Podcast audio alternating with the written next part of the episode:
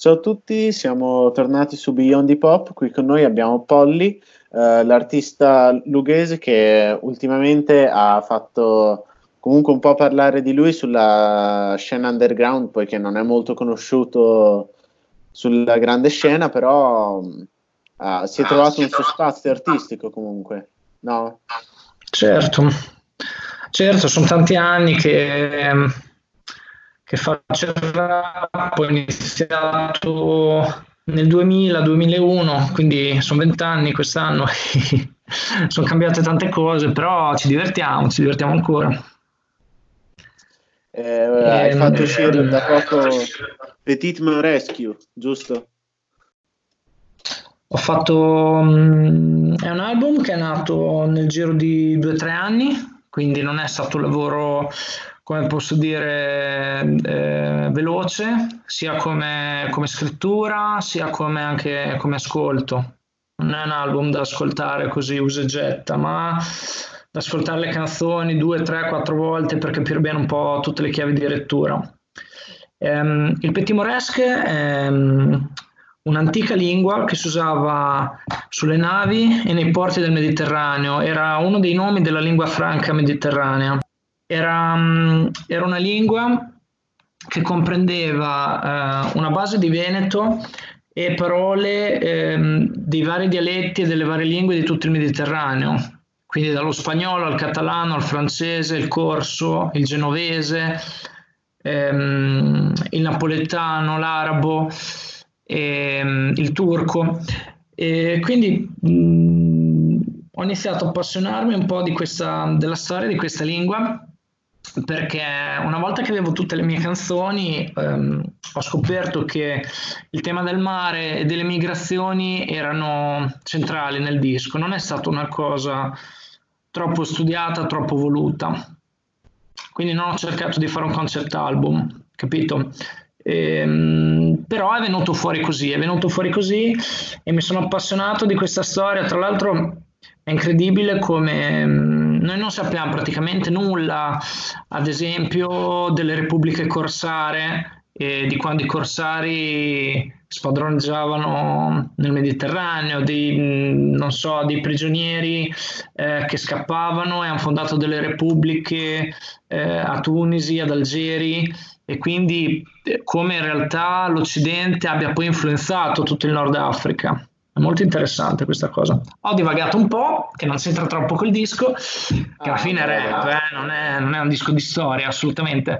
Però secondo me ehm, è un titolo interessante perché se uno si va a cercare Petit Moresque su Google trova poi tutte queste storie, se si va a cercare poi Sabir, che era il nome originale di questa lingua, Petit Moresque è diciamo come i francesi chiamavano questa lingua, eh, si trovano tutte queste storie, è un mondo veramente assurdo. Poi si trovano mille intrecci, ad esempio, eh, sulle bandiere che usavano sugli stemmi dei vari comuni, che poi sono diventate le bandiere di alcuni stati piuttosto che eh, di alcune squadre di calcio. Quindi la storia si intreccia, capito? Vabbè, fine. Tutto collegato. Tutto collegato. Sì. Come dice Dark Gently, ogni cosa è collegata. Eh, adesso andiamo ad ascoltare uno dei primi pezzi, probabilmente che hai buttato fuori, ma non da solo, perché mh, mm, comunque paranoia con il lato scuro. Ah, incredibile. Oh. Yeah. Max B, lato scuro della costa. Lo vuoi vedere? Ah, lo vuoi vedere fra? Lo vuoi vedere come schiatta un italiano fra? Mica in Iraq, io di qua che sto parlando fra? Perché si muore là, ma qua si muore dentro fra? Ho visto gente cravattata, piegata di noia Buttare via una paga intera per due grammi di gioia. Ho visto gente predicare agli altri castità Che nel frattempo va a puttane in tangenziale alla K2 nemmeno lo sa. Ho visto questo fra, ho visto gente fare i capi dentro al web Ma restare soli appena spengono il pc di papà Perché non hanno amici, fanno solo bla bla bla. Ho visto gente persa senza sogni che è avvisata dal lavoro diventare zombie. Perché la vita è come i soldi, un cavallo di Troia. Lì da fuori appare buona ma dentro è lì che ti ingoia E te paranoia. Paranoia. Qui la gente non sorride, se lo fa lo sai È paranoia. Si annoia Ha mille cose, donne, hobby, ville pure È paranoia. Vuole gioia Ma non sente la passione, non usa il cuore È paranoia. Eppure lo sa Se non cambi non cambi e se non cambi tu È paranoia. Noi, noi siamo nati cercando di attori di sto mondo e qualche sogno è pronto a infrangersi. Ho psicosi come sintomo di un istinto infimo. Fingono nevrose d'ogni incubo Io indico i sette spettri che mi aspettano. Sono sette breve che ti aspetti che mi dettino. Uno alla mia stessa faccia e mi minaccia Poi mi insegue per la strada e scava per darmi la caccia. La gola non si lascia traccia ma lascia di un boia. Un colpo secco al petto io non lo sento ancora. Ingoia neghi la violenza Patemi dei tuoi temi ti dilegui tutti neghi ma mi devi l'evidenza. Nube densa la pazzia dipendenza Qui non c'è via di fuga quindi ho già perso in partenza. Nube troppo densa la pazzia dipendenza Qui non c'è via di fuga quindi ho già perso in partenza. Paranoia Qui la gente non sorride, se lo fa lo sai È paranoia. Si annoia Ha mille cose, donne, hobby, ville pure È paranoia. Vuole gioia Ma non sente la passione, non usa il cuore È paranoia. Eppure lo sa Se non cambi non cambi e se non cambi tu È paranoia. Sono preda di spasmi, si avvicinano altri passi. Voci nel mio cranio, sono la spinta a suicidarmi. Sono solo io, contro i miei fantasmi. Sono solo io, contro i miei Da un fantasmi po' di tempo non respiro in più, c'ho un sogno ricorrente. La vita che ho passato lascia tagli nel presente. In più le paranoie da malato immaginario. Se mi sento meglio a volte, specchi dicono il contrario. Spreco fiato quando parlo, mi sento un po' coglione. Ho paura di essere vecchio, poi ho paura di essere giovane. Paura di affrontare questa merda nuoto centra Il bicchiere mezzo vuoto, quello che mi rappresenta. Lo bevo, un sorso basta per dimenticarle. Il suo volto mi confonde, non riesco più a parlarle di altre. Sto aspettando solo un segno, un poco più di impegno. Sarebbe stato meglio andarsene e trovarsi con chi slera perché piove tutto l'anno e non soltanto a primavera. Evito dei sogni enormi perché non mi sento adatto. Vittoria, fame e gloria, argomenti che non tratto. Paranoia. Qui la gente non sorride, se lo fa lo sai. È paranoia. Si annoia.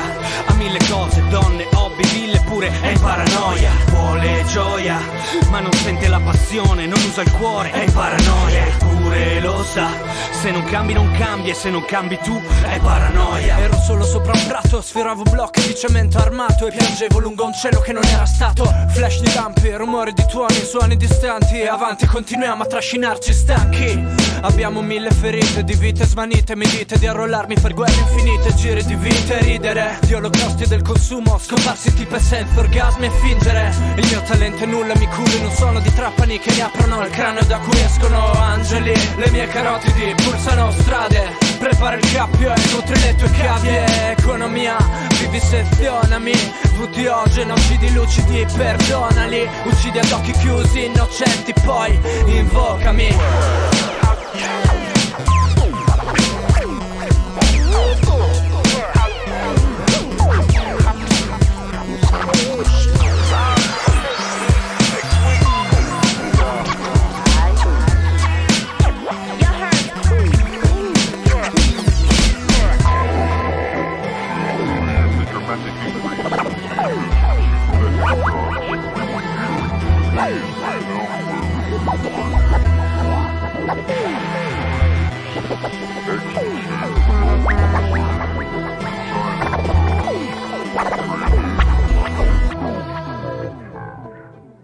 Questa era Paranoia del lato oscuro della costa. Parlaci un po' di questa canzone, anche come è stata scritta, come è nata.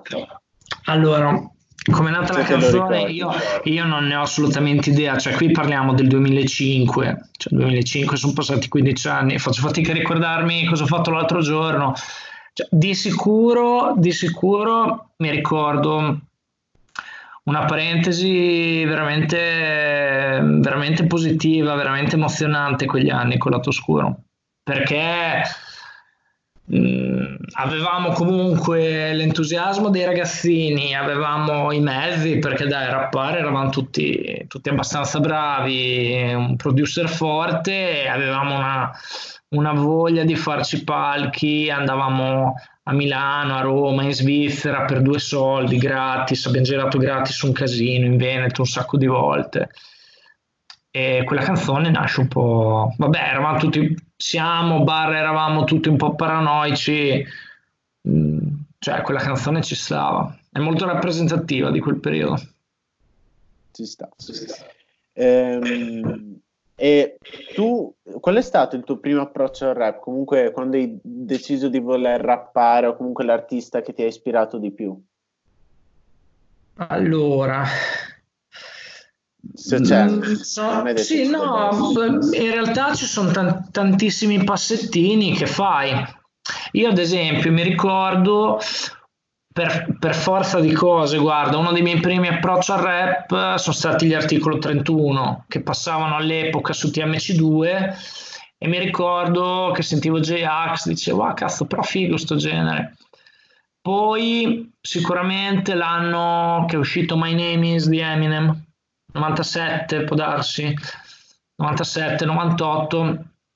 Eh, Eminem è stato il primo, forse il primo rapper americano che ho ascoltato, perché comunque ehm, non avevo troppi amici inseriti all'interno della scena, cioè, considera che erano pochi eh, nella scena, però non avevo troppe conoscenze dirette.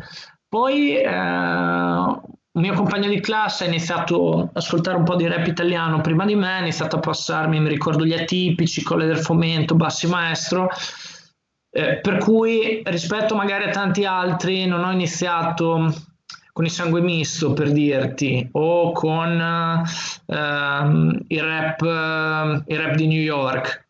Sono passato un po' dal commerciale all'underground italiano dopo due o tre anni ho iniziato ad ascoltare il rap americano. Dopo sul rap americano ho mille, eh, mille MC che poi sono stati utili perché ognuno ha il suo percorso di crescita personale. Ti posso dire i nomi, ma LP, Cage, Asoproc, eh, eh, Sole, so, cioè sono magari artisti un po' minori che però mi sono ispirato tanto loro, ecco. Tutto lì. Va bene. Uh, adesso io ascolterei un'altra canzone a notte fonda.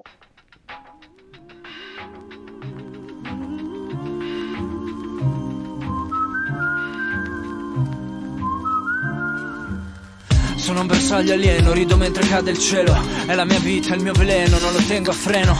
La belva si sveglia meglio se sola. Scuola di esistenza, resistenza della sua natura buona. 010 ho visto l'alba e il tramonto, la notte, il giorno rosso di orizzonti persi, caccia aperta, diversamente, mente diversa, tutti allerta per la prossima scoperta. Configuro deserti meccanici, hacker attacca composti inorganici, prego la Bibbia nel tempio degli acidi, non c'è più tempo per le tue conquiste, vedi il sole catturato da un'eclisse. E non è vero che poi ritorni, la notte volgi i volti, non si vedono i contorni. E non è vero che poi ritorni, la notte volgi i volti. È notte fonda, sì, parte non si torna. Ti riempi di promesse che tanto poi si scorda. Ascolto il vuoto e nel buio poi l'assimilo. Spengo il mio silenzio con la musica che amplifico. È notte fonda, si parte non si torna. Ti riempi di promesse che tanto poi si scorda. Ascolto il vuoto e nel buio poi l'assimilo. Spengo il mio silenzio con la musica che amplifico. Magic. Magic Lascio impronte in campi di sterminio. Tagliate le vie ottiche neglect Collettivo che ha preso il dominio. Vado a fuoco e eh, sfuoco sotto cieli viola. Metto a fuoco e il fuoco nemico colpisce ancora Faccio sogni di morte ogni notte, incubi tra ombre, visioni psicosi profonde, anime pure tra perle, ridotte carbone, carbon che i bronchi soccombono, ossigeno inerme, cammino lungo marciapiede, colano teste, stelle spente, vivo non presente, assente, il cielo collassava chiaro, sprofondando in un substrato amaro, ingerendo i miei sogni e quello che amo, ebony, coraggio viene a prendermi, questa è la mia vita e la divido coi miei demoni. Io evado per il tempo che mi è rimasto. Sai come la penso, sono un dio finché una goccia d'inchiostro. Silenzio blu, la linea segui la menti Il mio corpo ha tre stigmate E vivo in Palmer Eldrick. E vivo in Palmer Eldrick. E vivo in Palmer Eldrick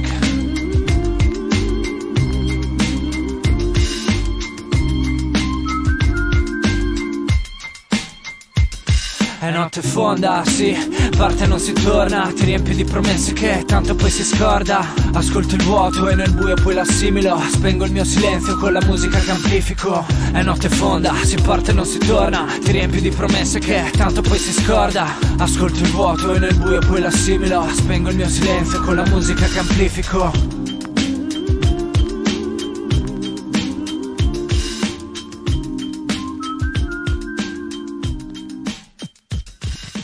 Questa era Notte Fonda, parlacene un po', dici un po'... Parlaci di questa canzone, di questo pezzo. Allora, questa canzone in origine è una delle prime canzoni del lato scuro della costa. Mi ricordo um, una, um, un contest uh, di brani che abbiamo fatto, che abbiamo vinto il premio come miglior testo. Penso che fossimo stati 200-300 gruppi a esibirci a Cavallese quindi questo è già il primo ricordo di questa canzone. È stata una delle prime canzoni insieme e quando ho ricominciato a rappare tre anni fa, 3-4 anni fa, ho, mm, ho, subito pensato di fare tipo una cover, quindi di prendere la mia strofa, di scriverne un'altra e di prendere quel ritornello e di usarlo su, su, su un'altra strumentale, insomma. È una canzone notturna, a me piace scrivere di notte. È um, rilassante, e poi secondo me di notte si pensano le cose in maniera più intelligente rispetto che di giorno. Ho questa impressione qua. Quindi te sei una persona un po' notturna. Decisamente, decisamente notturna. Mi piace, cioè, dipende dal lavoro, se si può mi piace star sveglio, andare a letto tardi, andare in giro, insomma. Capisco, capisco. Tu hai un tuo, una specie di rituale di scrittura delle canzoni, qualcosa che fai spesso, un posto, un orario? No. Quando, quando scrivi? Uh, allora, vado a momenti. Ho avuto dei periodi che scrivevo tantissimo in macchina. Eh, in realtà non scrivevo, ma registravo col registratore del cellulare. Petit Moresque l'ho fatto, diciamo, i tre quarti di Petit Moresque li ho fatti sbobinando i vocali che mi autoregistravo sul cellulare. Mettevo su delle basi o se no mettevo su anche musica, anche non rap, perché la musica mi aiuta a scrivere, quindi se metto su anche dell'ambient, dell'elettronica, così mi aiuta a rilassarmi, scrivo meglio. Anche perché scrivere sì. con della musica rap sotto rischia che tu senza neanche accorgertene vada a scrivere qualcosa che c'è già cioè rischi di non proprio copiare, ma prendere un po' troppa ispirazione, secondo me. Sì, beh, oddio, dipende, se scrivi con del rap americano sotto. No, quello rap, no. rap italiano, mh, mm, guarda, ne ascolto veramente poco. Poco, poco, poco. Ascolto quello dei miei amici, ascolto quello dei miei amici, ascolto le cose che escono. Ci sono tanti rapper bravi, però non lo ascolto. Non lo ascolto perché musicalmente è proprio povero musicalmente il rap italiano non, non, è molto stimolante, capito? Sì, sì. Cioè, mh, mm, non ci sono delle belle strumentali, quindi poi fa anche un po' fatica a piacermi. Ogni tanto c'è qualcosa di valido, c'è qualcosa di interessante, c'è il disco di Johnny Marsiglia di, di, un anno e mezzo fa, due anni fa, è molto bello, anche quello di Noise Narcos, bello. Eh, insomma, es- escono delle cose fighe, però a livello musicale molte volte eh, il rapper è bravo, la musica è un po' sempliciotta, ecco, sono scelte un po', un po' semplici, un po' troppo. Capito. Capito. E, ehm, ti va di parlarci un po' magari del percorso dei lato oscuro come crew? Ah beh, percorso lato scuro come crew è semplice. Abbiamo iniziato, eravamo due mini crew formate da un DJ e due MC ognuna, ci siamo fusi, siamo diventati in sei. Dopo neanche un anno uno dei due DJ ha lasciato la crew e si è rimasti in cinque per dieci anni. Quindi c'era Lorenzo Nada che faceva le produzioni e poi soprattutto durante i live faceva, curava tutta la parte di, di, cutting, di scratch, di selezione, intro, outro, faceva le scalette, eh, ci cambiava le strumentali a tutti i live, che era un casino, però bellissimo, non facevamo due concerti uguali, era fantastico. Beh, e noi, rappavamo, noi rappavamo, quindi semplice. Uh, adesso andiamo ad ascoltare un'altra canzone, Spiaggia Industriale.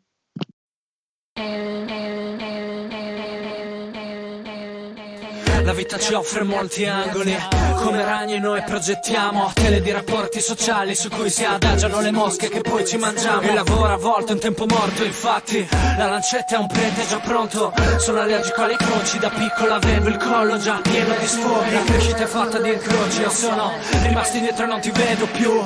Quante streghe hanno bruciato oggi? Probabilmente non lo sai neanche tu. Io sogno sabbia blu nella spiaggia industriale. Ombrelloni di lamiera in questo mondo surreale. Tutto intorno a teloni, PVC con sul stampato il mare. Automi giocano a racchettoni, precisi sul bordo di un vulcano. La nostra pelle non sente le ustioni. Ora che attraversiamo in barca il Mediterraneo. Chiudo gli occhi e non penso più a niente. Sono un perdente, sono un perdente. In questa ravenna decadente. Sono un perdente, sono un perdente. Cerco ancora una via coerente Sono un perdente, sono un perdente Chiudo gli occhi e non penso più a niente Sono un perdente, sono, sono Chiudo gli occhi e non penso più a niente. Sono un perdente, sono un perdente. In questa ravenna decadente. Sono un perdente, sono un perdente. Cerco ancora una via coerente. Sono un perdente, sono un perdente. Chiudo gli occhi e non penso più a niente. Sono un perdente, sono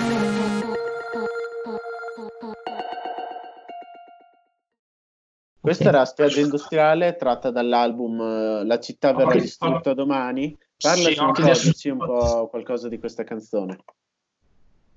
Ok, allora um, il progetto si, di, si, chiamava Occhi di astronauti e questa canzone è tratta da questo progetto. Il titolo del disco era La città verrà distrutta domani è un progetto molto interessante di rap su musica elettronica nel 2012, fatto con un producer di Trento e mm, tutto, tutto il progetto ruotava attorno a eh, testi distopici, cyberpunk, fantascienza, musica elettronica con un utilizzo massiccio di sintetizzatori caldi di, abbastanza specifici, quindi tutto il progetto ruotava attorno a quello. Spiaggia industriale è una canzone, qui sentite sul primo minuto e mezzo, in cui ehm, praticamente nella prima, nella prima, parte trovate la descrizione di com- come può essere una spiaggia del litorale ravennate, adriatico, in uno scenario post-apocalittico. Quindi non più con la gente che va al mare, eccetera, ma con tutto un immaginario. Adesso non mi ricordo le, le singole, um, le singole frasi che ho usato, ma è, è tutto un immaginario eh, post-apocalittico. Addirittura eh, la strofa finisce. Eh, eh, la pelle non sente le ustioni ora che attraversiamo in barca il Mediterraneo, perché mi, mi immaginavo che fosse, fossero gli europei a dover scappare dall'Europa distrutta dalle radiazioni, a dover attraversare il Mediterraneo per cercare rifugio in Africa. Certo. E questo mi fa un attimo pensare perché eh, poco tempo fa parlavo, uh, ho registrato una puntata insieme ai ragazzi di Radio Gaga parlando dei Club Dogo. Ed è venuto fuori l'argomento di questo rap sulla musica techno, comunque sulla musica elettronica. Eh, perché di recente Salmo ha fatto parlare di questo dicendo che la Macete sono stati i primi, e allora Marra e gli altri de- del Club Dogo hanno detto che anche loro lo facevano già, però anche te lo facevi nel 2012. No, io lo facevo, mh, io ho iniziato a fare rap su elettronica nel 2007 e io ti assicuro che all'epoca, eh, se parliamo di sperimentazione fatta in Italia, bisogna mettere sicuramente al primo posto Dargen D'Amico e gli walkie talkie Dopodiché, tolte quelle realtà lì, eh, c'eravamo noi che facevamo un po' quelle robe. Ehm, no, il Club Dogo fino al 2010 faceva un bomb up classico, assolutamente. Sì, sì, però... Ma non è, guarda, non è per darsi meriti o per darsi dei meriti, perché alla fine uno è libero di fare quello che vuole. Mm, la cosa che magari mi può, come posso dire, seccare un attimo è quando uh, degli MC, per carità, bravissimi, eh, bravissimi, che però hanno fatto sicuramente delle scelte commerciali importanti. E chiaramente quando tu fai delle scelte commerciali, quando cambia il gusto della gente, cioè quando il, il discografico ti dice guarda, qua c'è da andare sulla musica da discoteca rappata, tu lo fai, capito? Se ti dicono guarda, c'è da fare il rock rappato, tu lo fai perché è il tuo lavoro e vuoi campare. E che facciano passare questa roba qui come sperimentazione, no, nel senso la sperimentazione l'ha fatta il danno eh, quando ha fatto il progetto di musica elettronica con uh, Stubby Boy, la sperimentazione l'hanno fatta gli Walkie Talkie, Zone MC, sono qui di Rimini, cioè, Zone MC, sperimentatore incredibile, Campi di Limoni, 2012, 2000, cioè, però è roba underground, cioè roba veramente di nicchia, capito? Sì, sì. Eh, ti volevo Vabbè, chiedere... ho fatto un po' di nomi così che magari se uno ascolta il podcast si va a cercare Campi di Limoni, cioè sta B-Boy adesso fai beat per Johnny Marsiglia, fai beat per Mezza Italia, capito? È quello che fai beat per, per la Red Bull, per le 64 barre della Red Bull. Vabbè.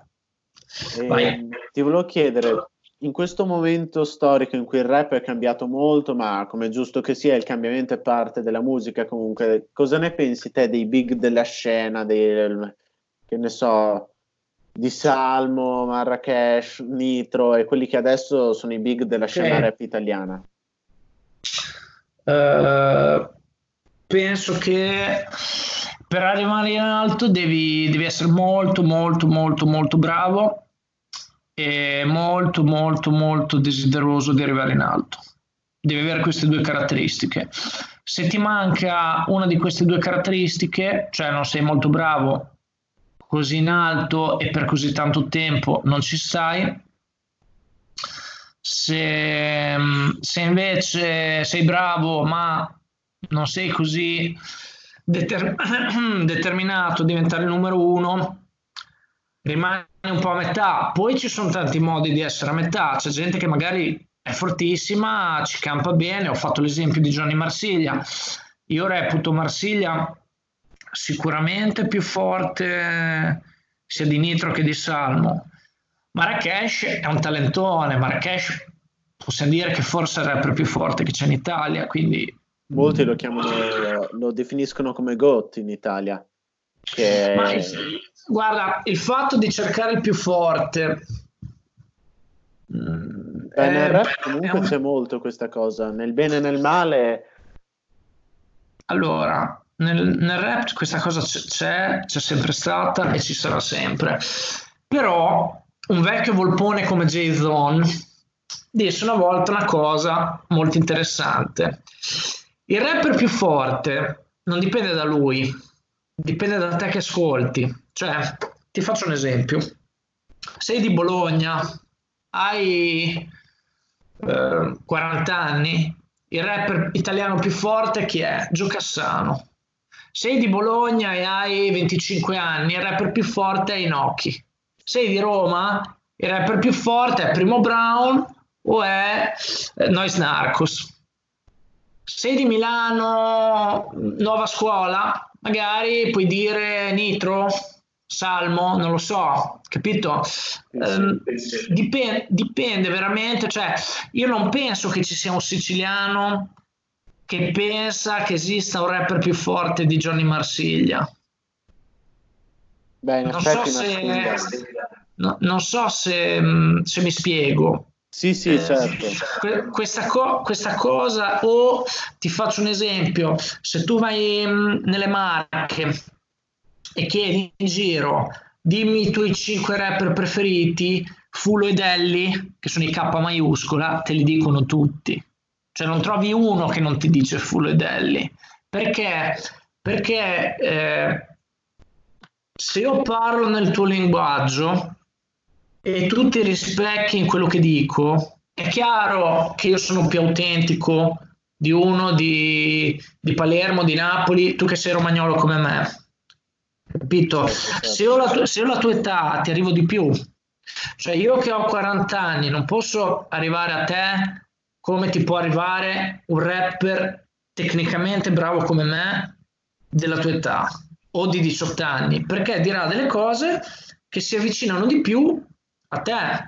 Quindi eh, Marrakesh personalmente mi arriva molto perché dice delle cose da persona matura. Eh, Nitro e Salmo che fa le canzoncine eh, da vendere ai ragazzini di 16 anni, a me non mi dicono niente. È come, cioè, eh, ti faccio un esempio, è come eh, se sei abituato a vedere dei film d'autore e poi all'improvviso eh, guardi un film eh, della Disney targetizzato per ragazzini di 16 anni e uno mi chiede chi è il più forte. Cioè, il più forte per me è quello che fa il cinema d'autore. Sì, sì, è un po' come... Capito? Se invece parliamo di chi vende di più, allora ecco che magari si può infilare dentro uno sfera e basta. Capito? Sì, che sì, lo certo. sfera e basta lo possiamo quasi paragonare sotto certi punti di vista, non so, ai film, eh, boh, dei- ai cinepanettoni, da quel punto di vista lì. Cioè giovane, però il, il suo valore artistico secondo me è quello lì. Eh, quindi Adesso Cioè, un altro che ha fatto parlare di sé è Shiva che è uscito con Auto Blu. Non so se tu Sì, l'abbia sì, sì. sentita. Mm, Guarda, quello non l'ho sentita, però il concetto è quello lì, cioè eh, è, è più forte che Cosalone o è più forte Ospetec o Sorrentino o Salvatores? Cioè, come fai a dirlo? Se parlano i numeri, ha ragione loro, anzi, più fai roba demenziale meglio è. Però la realtà è che il bello del rap è che si può fare in tanti modi e non per forza farlo in maniera underground vuol dire odiare, disprezzare eh, chi lo fa in maniera commerciale perché ti faccio un esempio secondo me un Marrakesh o anche i Dogo fanno, fanno rap assolutamente figo eh, pur avendo fatto delle cose commerciali, fanno rap veramente figo, sono veramente forti. Mm.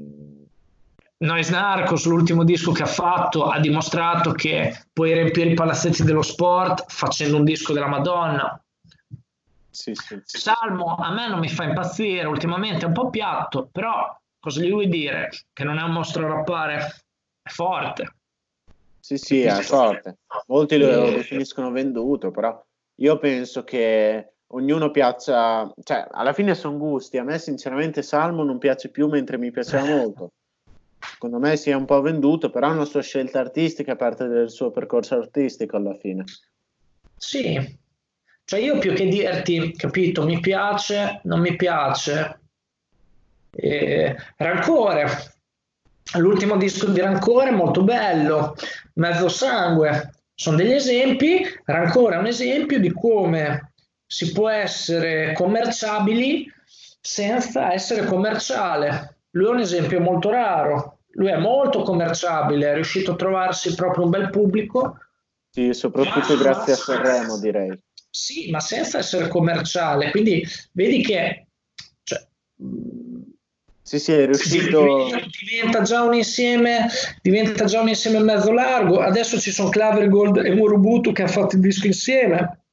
Infernum, secondo me, è Anche- molto bello come album, merita davvero Anche- tanto. Anche quello, anche quello è molto molto bello. Quindi vedi, c'è una moltitudine, e poi a livello underground questa cosa qui la devi moltiplicare per cento. C'è una moltitudine di gente che fa rap. Tanti sono bravi. eh, io sono un po', è un po' come per i diritti umani rispetto alla diversità. Cioè, come mi sta sul cazzo chi, chi ce l'ha con i più deboli, con, eh, con gli omosessuali, piuttosto che con le persone che vengono da un altro posto, eccetera. In realtà anche, cioè, anche nel fare rap apprezzo la diversità, cioè hai voglia di scrivere delle cagate, però a livello musicale funziona, no? Ci sa, è una canzone, cioè non è sì, capito, sì, sì, la Costituzione italiana che deve essere seria, scritta bene, precisa, cioè una canzone, cioè amen.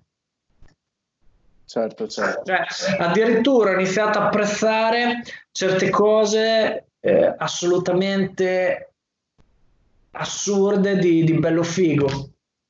Cioè, beh, ascolta, la canzone di Bello Figo sul coronavirus, cioè io se, ci, io se, ci, penso rido che non finisco più. Sì, sì, eh. ma, ma, me l'ascolto non per dire Bello Figo è un genio, Bello Figo è un rapper bravo. È, è come, cioè, mh, mm, mi posso ascoltare la canzone di Bello Figo come mi posso vedere uno sketch eh, di, di, un comico. E sì, mi sì, prima hai fatto l'esempio di Checco Zalone che Bello Figo e Checco Zalone sono molto simili secondo me come cioè hanno molto in comune.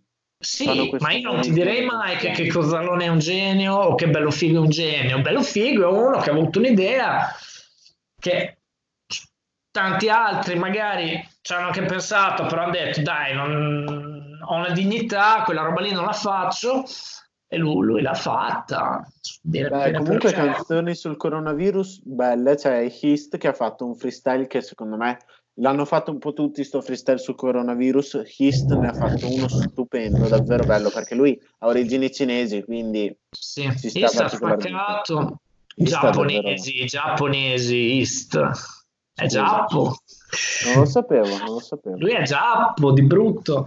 Ehm, eh, Clementino, Clementino ha fatto una strofa incredibile sul coronavirus. Se ti capita di andare nel profilo, guardaci perché proprio con sua sì, mamma, guarda. addirittura c'è sua mamma che rappa, guarda, è una roba, una roba bellissima. Se vuoi eh, vedere la mamma di, Cle- di, Clementino che rappa, vai nella pagina Facebook di Clementino, l'avrà pubblicata boh, 20 giorni fa, un mese fa. Guarda, Adesso manderei la prossima canzone, Le nostre astronavi. Yeah.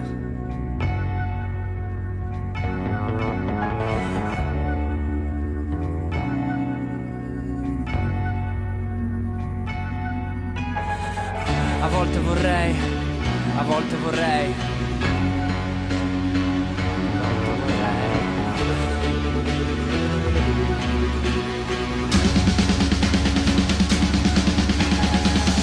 Volte vorrei mollare tutto e scappare via.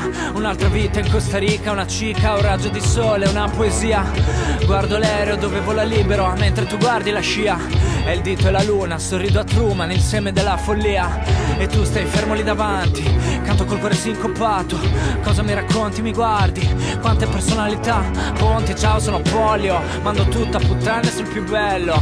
Sì ma guarda che vado soltanto con quelle di livello. Io godo solo se godi, l'alcol aggressivo, domenica esplodi. Ci si becca lunedì mattina lavoro con le borse sotto agli occhi. Avanti, portatemi un gin che devo sfogarmi, tiriamo a far tardi. Ti ricordi a scuola quando quando scrivevi no passeranno sui banchi. Siamo talmente lontani che le nostre astronavi Non si incontreranno, non si incontreranno mai. Siamo talmente lontani che le nostre astronavi Non si incontreranno, non si incontreranno mai Mai. Siamo talmente lontani che le nostre astronavi Non si incontreranno mai, mai. Siamo talmente lontani che le nostre astronavi Non si incontreranno, non si incontreranno mai. Mi sale la noia quando sto con le persone normali. Il tuo whatsapp è affollato di persone ti vogliono tra le loro mani. E tu non sbagli mai un colpo. Ci incrociamo abbiamo entrambi il fiato corto. Mi stacchi un labbro così poi di te mi ricordo. Ti prenderei centimetro per centimetro Altro che porno. Mi lascio alle spalle le paralisi del sonno. Cappuccio in testa, yogurt e scatolette di tonno Baby, sono notti che non dormo con me non ti sbagli, fuma, fuma un po' che ti sballi. I nostri destini fragili come coralli. Il Bacardi va giù come succo di frutta mentre mi parli. La tua mossa è da regina, incantami. Sono perso nel mondo della rima, guardami. La notte con te sono mesi che non arriva, stancami. Siamo talmente lontani che le nostre astronavi non si incontreranno, non si incontreranno mai. Siamo talmente lontani che le nostre astronavi non si incontreranno, non si incontreranno mai, mai. Siamo talmente lontani che le nostre astronavi non si incontreranno mai, mai. Siamo talmente lontani che le nostre astronavi non si incontreranno, non si incontreranno mai.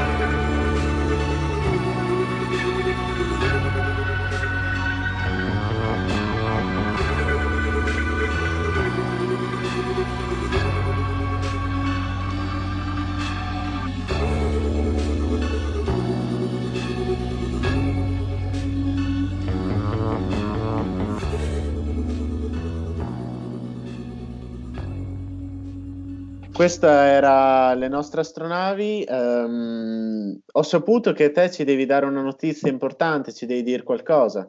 Importantissima, importantissima. Allora, eh, mercoledì 15 aprile alle 10 di mattina, addirittura l'orario, esce su YouTube il video della prossima canzone che state per ascoltare. La canzone si, eh, si chiama Arcobaleno Nero e, um, il video è stato girato da Artio, che è un videomaker uh, di Ferrara. E, boh, l'avete girato? Il video l'abbiamo girato in un posto bellissimo. L'abbiamo girato uh, all'Eridania abbandonata a Ferrara. È un complesso industriale gigantesco, siamo stati diverse ore dentro e il video è proprio bellissimo anche con i droni, quindi si vede dall'alto tutto questo complesso industriale in, uh, in rovina, proprio bellissimo. Bellissimo. Bello, bello, la canzone, la canzone è una canzone un po' particolare, un po' dark, un po' cupa. E sono quasi tutte frasi quasi tutte frasi molto taglienti tipo slogan contro slogan, tutti appiccicati assieme. E, ehm, tra l'altro il ritornello è interessante che esca adesso che siamo in quarantena, perché il testo di ritornello dice che guardi ora che ha messo sotto chiave le stelle, le persone care tieni le strette. Ah, quindi... se, ci pensi, se, ci pensi, fa venire i brividi che ho scritto sta roba due o tre anni fa e adesso che siamo ehm, che siamo in quarantena, eh, ah, sì, sì, le- sì, leggere una frase che guardi ora che ha messo sotto chiave le stelle, le persone che tiene le strette è un po' peso. E la risposta invece è molto figa perché dice sarà colpa della notte se porto gli occhiali, sarà colpa delle guardie se vado a rubare. E, um, è praticamente un, eh, uno spaccato di questa società che porta tutti a deresponsabilizzarsi e a colpevolizzare gli altri per ogni cosa. Quindi questo si vede sia nella vita privata, ma anche ad esempio su Facebook, si vede nella politica. Nessuno vede più la politica come un io devo farmi il culo per rendere questa società un posto migliore e per rendere me un uomo migliore. È tutto un è colpa eh, del governo, è colpa del 5G, è colpa di questo, è colpa di questo, cioè c'è sempre un colpevole al di fuori, c'è sempre un colpevole che non sei tu, è sempre qualcun altro. Capito? Ma invece eh, quello che dovrebbe chiedersi la gente è io cosa ho fatto per evitare questa cosa? Cioè, ehm, l'esempio classico è eh, quando hanno depotenziato l'ospedale di Lugo anni fa, quanta gente tra gli operatori sanitari è andata a protestare contro il depotenziamento dell'ospedale? Quanti operatori sanitari sono scesi in piazza contro i tagli alla sanità? Quanti infermieri? Quanti medici? Pochissimi, nessuno. Guarda, alla manifestazione a Lugo eravamo 70, non c'era un lavoratore dell'ospedale di Lugo e ci lavora un bel po' di gente. Quindi eh, eh ti faccio questo esempio perché è perfetto, è calzante proprio. Cioè, tu lavori nella sanità, non protesti quando fanno i tagli, fanno i tagli per 30 anni dietro fila, arriva il virus, non ci sono i posti letto nelle terapie intensive, non ci sono le mascherine, non c'è un cazzo. Cosa fai? Protesti. Ma bambino, sei arrivato tardi di 30 anni. Non sto dicendo bambino a te, sto dicendo bambino sì, sì, certo, ai medici, agli infermieri, perché guarda, è questo discorso retorico per cui adesso tutti quelli che lavorano negli ospedali sono degli eroi. Per carità, sono dei bravissimi professionisti, però possiamo dire che sta, da questo punto di vista qui tutti i governi degli ultimi 40 anni hanno fatto una cagata pazzesca a fare i tagli alla sanità. Si può dire? Sì. Ah, sì, sì, ah, certo. sì, Sfruttare questa roba a livello politico per dire è colpa del PD, è colpa di Berlusconi, ma si cazzi, cioè nel senso sarà stata la colpa di chi è stata la colpa, nessuno ha fatto niente. Cioè, non è che... È colpa anche di... di chi non ha fatto niente. È colpa anche degli attivisti dei centri sociali che magari hanno pensato che fossero più importanti altre priorità perché la verità è colpa nostra, è colpa anche mia. È colpa di tutti, perché ognuno ha una scala di priorità. Se la priorità di ognuno è voglio vivere bene, stare tranquillo io, e il governo fa quello che fa, non è che poi tu puoi incazzarti vent'anni dopo perché hanno fatto i tagli alla sanità vent'anni prima. Dovevi pensarci prima. Vabbè, scusa, ho, dilag- ho, divag- ho, divagato molto. E questo però... è il bello delle interviste, vuol dire che no, è venuta bene. Per, però questa cosa qui deve aprire un attimo la, la mente alle, alle persone, capito? Perché non è possibile che apro i social e trovo delle scritte eh, loro vogliono perché su, eh, su, vogliono rendersi schiavi perché non so, mettono una roba su WhatsApp che non si possono più spammare le notizie, vogliono uccidere la democrazia. Ma scusa, WhatsApp è, una, è una società privata che nella sua app farà quel cazzo che gli pare. Prendi, se è una notizia a cui credi e che per te è veramente importante, prendi il tuo telefono, chiami i tuoi amici, gliela dici ma questo comporta un'azione, una presa di responsabilità, uno sbattimento. Comporta uno certo. sbattimento che è quello che cerchiamo tutti di evitare, cerchiamo tutti di evitare gli sbattimenti, capito? Vabbè, fine del discorso. Ok, arcobaleno nero.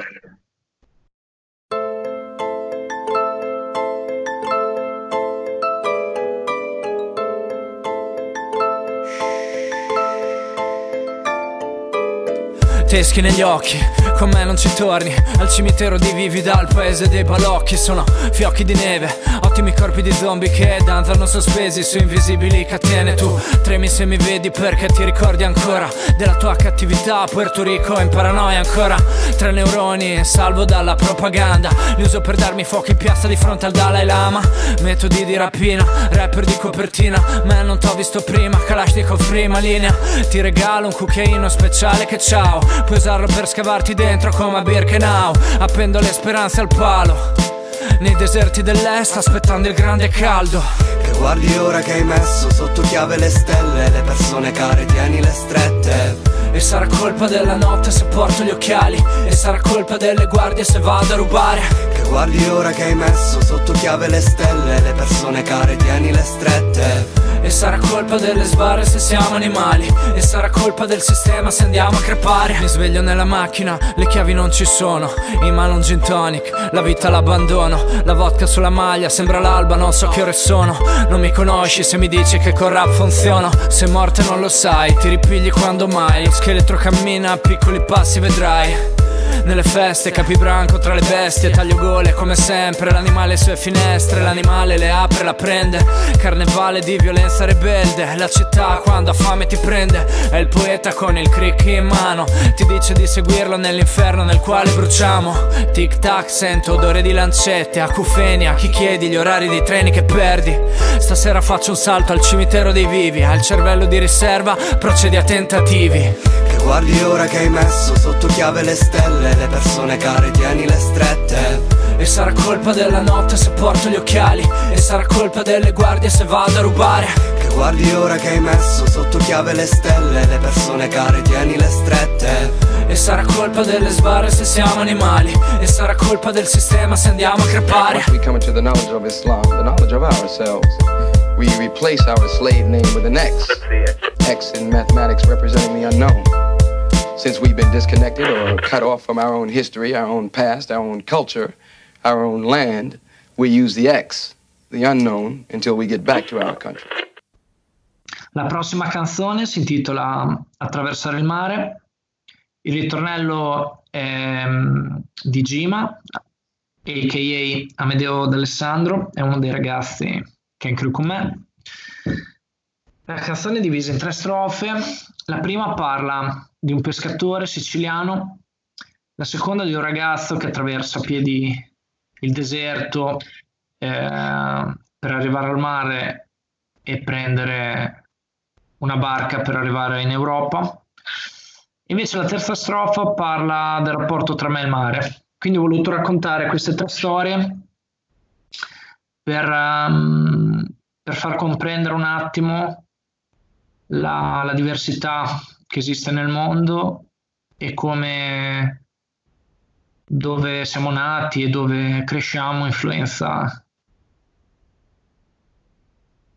la nostra vita, influenza il nostro modo anche di, di vedere le cose. Comunque sono tre storie, quindi uno se le ascolta come se fosse un film. Tipo.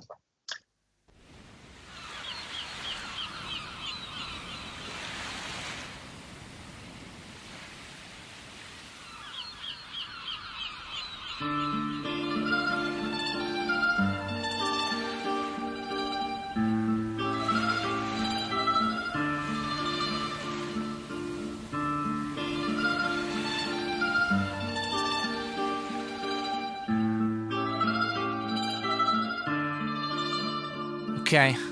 Totò si alza, buio freddo prima dell'alba, pane marmellato, oggi il mare in calma, la notte profuma di lei che lo aspetterà ancora sotto le coperte calda. Prepara la barca, abracadabra, le prime luci, si racconta il mantra che sussurra l'acqua. Grazie mare di quello che mi dai, il mio cuore ti appartiene anche se non lo sai. Le gabbianelle leggono il futuro dei fondali. Cosa cercano tra le onde questi marinai? Posiziono le nasse, nere le guance. Pesca abbondante, un po' di denaro riempie le tasche. Dove vola la storia non ci sono nazioni. Il mio banco di scuola sono queste abrasioni. Venderò il pescato al mercato, fresco al palato. Nel mondo che ho sognato non ci sono stato Da quando ho visto quell'enorme distesa blu Sogno di attraversare il mare Sogno di attraversare il mare niente più. Da quando ho camminato nei deserti a testa in giù, sogno di attraversare il mare, sogno di attraversare il mare, niente più. Hassan ha lasciato la casa, le sorelle più giovani e la mamma preoccupata, un turbante blu in faccia. Per addormentarsi dovrà contare i passi sulla sabbia. Per ogni frustata dovrà porgere l'altra guancia. Per ogni imprevisto marcia in silenzio in direzione sebrata. E poi le botte, i colpi, le notti, i bastoni, il buio dei crampi che spacca gli organi. Le donne adottano gli orfani, noi siamo figli di quale Dio. Deve essere difettoso se permette questo, amico mio. Nei lager le catene, svenire dalla sera sete, il tifo, la scabbia, il pus delle ferite. Noi sfregiati coi coltelli affilati, appesi a testa in giù come salami. Ciao mami, quante donne col pancione ci ha restituito il mare. Da quando ho visto quell'enorme distesa blu, sogno di attraversare il mare, sogno di attraversare il mare, niente più.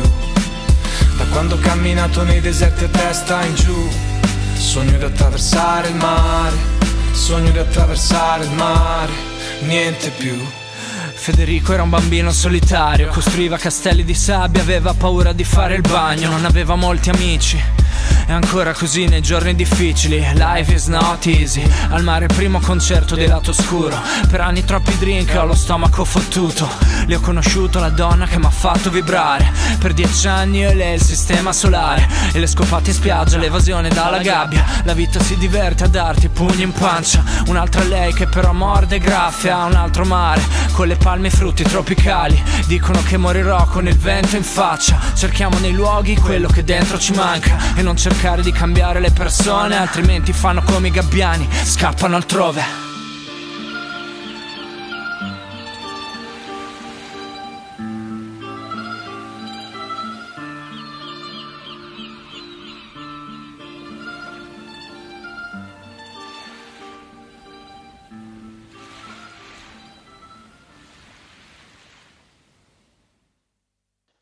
concludiamo. Prima di salutarci, dici qualcosa della, teo, della tua crew. Allora, la mia crew si chiama Colpo di Stato Poetico. È un collettivo che al suo interno racchiude 12 artisti, eh, sono tre beatmaker e il resto siamo, penso, no, 9 MC. Sì. E, um, siamo, siamo, un collettivo più che una crew, nel senso che ognuno eh, scrive, canta, fa i suoi live, eccetera, eccetera, però abbiamo in comune un po' lo stesso spirito com- combattivo, stesso, la stessa capacità critica verso il presente, verso il mondo. E, in un certo modo volendo anche di lottare attraverso la musica, quindi di non uniformarci a livello testuale, a livello musicale rispetto mh, a quello che va di moda, rispetto alla massa, ma a cercare la nostra strada. Quindi noi cerchiamo la nostra strada, che sia quella eh, buona o quella no, rimane comunque un, um, un percorso interamente nostro molto, molto genuino volendo, per cui sicuramente non faccio l'esempio di Petit Moresque, è, un disco assolutamente fuori tempo massimo perché eh, rispecchia tutti i canoni del, del rap classico, non, non, ci sono aperture alla trap, non ci sono aperture a sintetizzatori, a parte un paio di canzoni. E quindi rap come, come si faceva negli anni 90. E non ho cercato neanche troppe melodie perché avevo voglia di, di ritornare un po' a quel rap duro e puro nato, cresciuto, sviluppatosi a, a New York. Mm, perché secondo me è anche, è anche giusto che, che, uno che ascolti il mio disco deve essere uno che gli piace il rap. Certo. Non uno che ascolta il mio disco per il, un ritornello di una canzone. Cioè, ascolti il mio disco perché ti piace il mio rap. Fine. Come io ho sempre ascoltato, non so, Nas o i Mob Deep o i Beatnuts perché mi piaceva il rap. Punto. E, ehm, insomma. L'ultima Adesso... canzone, l'ultima canzone è Autopsia di sogni, è una canzone suonata da una band. E, um, è, un bel, è un bel viaggione. Ascoltatela perché fa molto riflettere.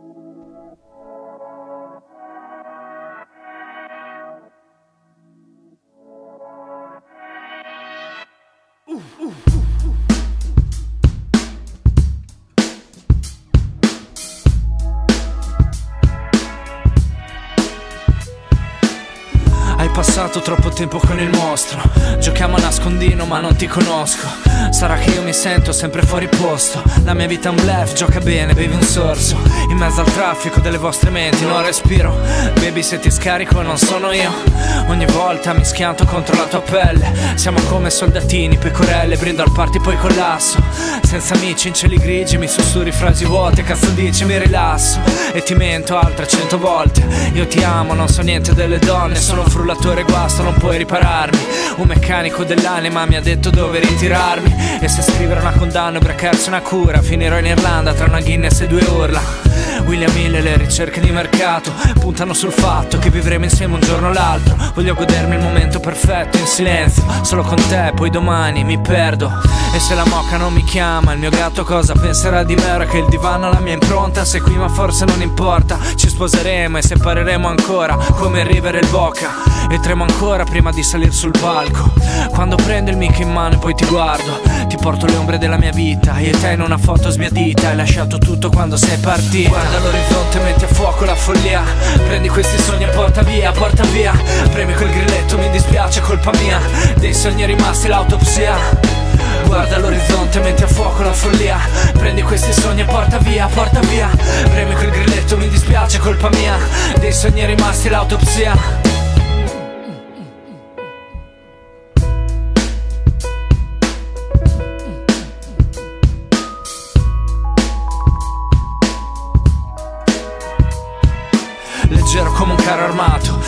L'aria dai palazzi, le macerie, tu non c'eri, io me ne sono andato. Ti guardavo ballare, il tango delle mine anti-uomo Come romantico stare qui a parlare. Tieni la maschera antigas, l'impore di Velto Chi non è fratello di proiettili ad Aleppo siamo amici di letto, come il mio collo e il tuo rossetto E le pareti rosse avranno pur qualche difetto. Oggi nessuno spazza le scale Annaffi in giardino, prima sparato, è meglio non andare. E se il tuo bacio è più puro dell'uranio Sotto i lampi verdi io non cercherò riparo. Voglio ubriacarmi di tramonti, cancellare i ricordi Respirare i giorni e poi andarmene lontano. Voglio ubriacarmi di tramonti, cancellare i ricordi Respirare i giorni e poi andarmene lontano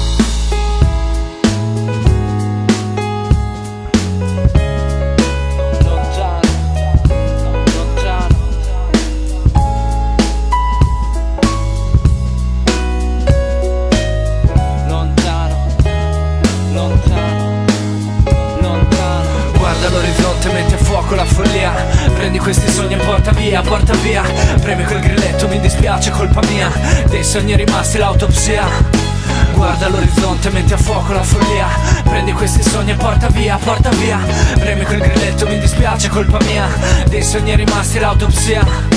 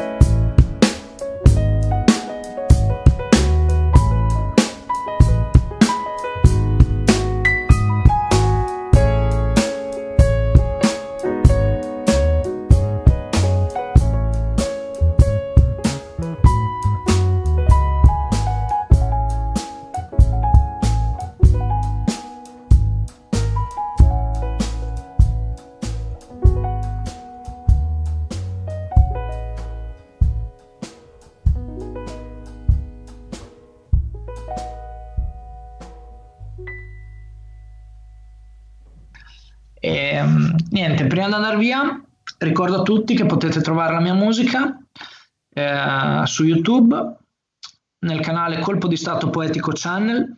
Ci sono io e c'è il mio socio Alfredo, Alfredo D'Alessandro, Alfred D. Eh, poi anche su Instagram, polly underscore rap. È facile, è facile da ricordare. Quindi niente, andiamo. Buona quarantena. Ciao Lorenzo. Buona quarantena. Bella. ciao. Ciao ciao.